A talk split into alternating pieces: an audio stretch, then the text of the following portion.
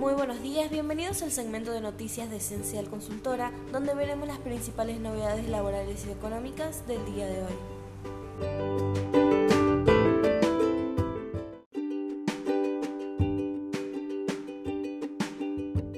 AFIP, ¿qué impuestos vencen hoy, 9 de diciembre de 2021? la Administración Federal de Ingresos Públicos dio a conocer el calendario de vencimientos de los impuestos en sus diferentes categorías para este jueves 9 de diciembre de 2021. Estas son las fechas de pago que deben tener en cuenta los contribuyentes de cara a las obligaciones fiscales con el organismo. Cronograma de vencimientos AFIP. IVA. Sistema de Información Simplificado Agrícola. CISA Operadores y exportadores, información de las retenciones practicadas en noviembre de 2021. IVA, Sistema de Información Simplificado Agrícola, SISA, régimen 4310, adquirientes, información retenciones practicadas en noviembre de 2021. IVA, Sistema de Información Simplificado Agrícola SISA, régimen 4310, adquirientes, información retenciones prácticas en noviembre WIP 01, 2 y 3. IVA, Sistema de Información Simplificado Agrícola SISA, adquirientes, ingreso, retenciones practicadas en la segunda quincena de noviembre. Otros, presentación del formulario DDJJ e ingreso del saldo de noviembre de 2021. Procedimiento, régimen de retención IVA y ganancias facturas, MIA, con leyenda Operación sujeta a retención información de las retenciones prácticas en noviembre de 2021 e ingreso de la segunda quincena en noviembre de 2021. Retenciones SICOR. Declaración jurada, noviembre de 2021, quit 0, 1, 2 y 3. Retenciones SICOR. Declaración jurada, noviembre de 2021, quit 0, 1, 2 y 3. Retenciones, Sistema Integral de Retenciones Electrónicas, CIRE. Declaración jurada F997, noviembre de 2021. Seguridad Social Autónomos, noviembre 2021, WIT 789, Seguridad Social de Empleados, declaración jurada, noviembre 2021.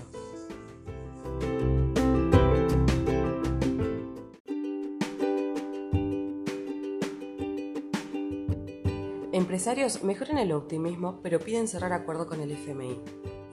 En una carta pública, un grupo de empresarios nacionales que representan a distintos sectores productivos y regiones del país expresaron su acompañamiento a los esfuerzos por encaminar la economía y consideraron crucial el acuerdo con el Fondo Monetario Internacional. También pidieron reducir el asistencialismo y convertirlo en trabajo formal de largo plazo.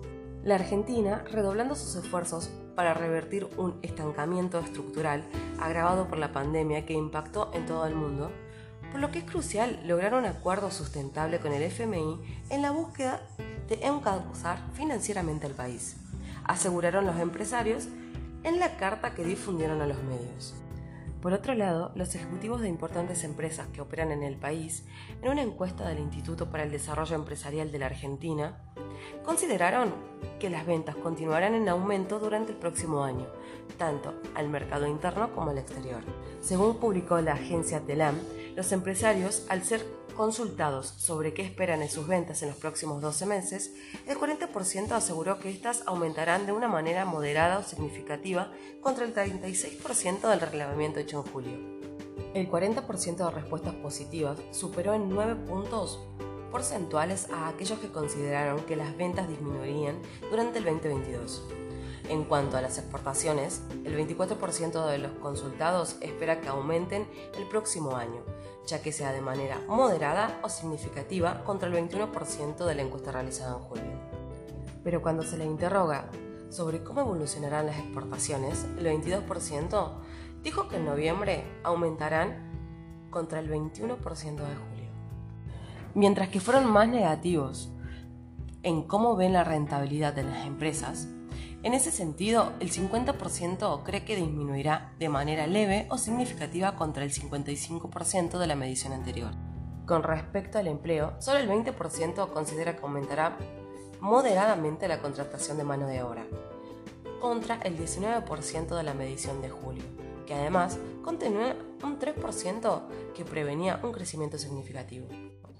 La carta, la encuesta, están concentradas en un mundo empresario que sabe todo lo malo que pasará en Argentina, donde la inflación es altísima y donde la pobreza alcanzará al 65% de los niños y a más del 40% de la población total. Sin embargo, se muestran más optimistas que hace solo un par de meses. Tal vez porque creen que el acuerdo con el FMI es cuestión de días, o tal vez porque ven que a pesar de los diversos problemas, no es lo mismo una economía en picada que una creciendo al 10%.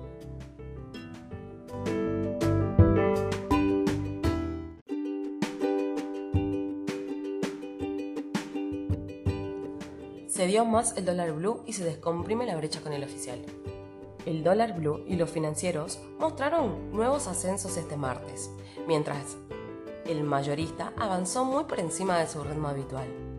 El mercado cambiario sigue mostrando calma y varios de los tipos de cambio paralelos continúan cediendo. Uno de ellos es el dólar blue, que este martes anotó otro descenso de un peso para cerrar en 198 pesos para la venta y alejándose un poco más de su récord de 207 pesos que supo tocar días antes de las elecciones. De esta manera, continúa cediendo también la brecha cambiaria. Aunque sigue cerca del 100%, en rigor el dólar blue ahora marca una diferencia de menos del 96% respecto al tipo de cambio mayorista mientras que en relación al minorista se encuentra alrededor del 86%. Algo similar ocurrió con los dólares financieros. Entre aquellos que se operaron con bonos, el MEP cayó casi 2% para ubicarse apenas por encima de los 198 pesos y el CCL mostró pocos cambios, por lo cual finalizó casi en 223 pesos. El Cenevi, en tanto, retrocedió hasta 3,2% y cerró entre 217 pesos y 221 pesos, según una canasta de títulos. Esta relativa calma que se observa en los paralelos estaba prevista por el mercado. Esta relativa calma que se observa en los paralelos estaba prevista por el mercado, que hasta fin de año no espera grandes cambios. Esto se debe principalmente a que por cuestiones estacionales, durante diciembre, se da un incremento en la demanda de pesos por parte de las personas y de las empresas. Por el lado oficial, mientras el minorista cotizó en 106 pesos con 88 centavos, en el promedio de las entidades, el mayorista cerró en 101 pesos con 42 centavos, marcando una suba de 44 centavos, lo que representa un avance de más del triple de la devaluación diaria que el Banco Central ha estado convalidando durante estos meses. Por otro lado, el Banco Central vendió unos 45 millones de dólares en el mercado oficial de cambios para abastecer a la demanda mayorista y contener el tipo de cambio oficial. De esta manera, en lo que va del mes, la entidad acumula un saldo negativo de alrededor de 240 millones de dólares en sus intervenciones.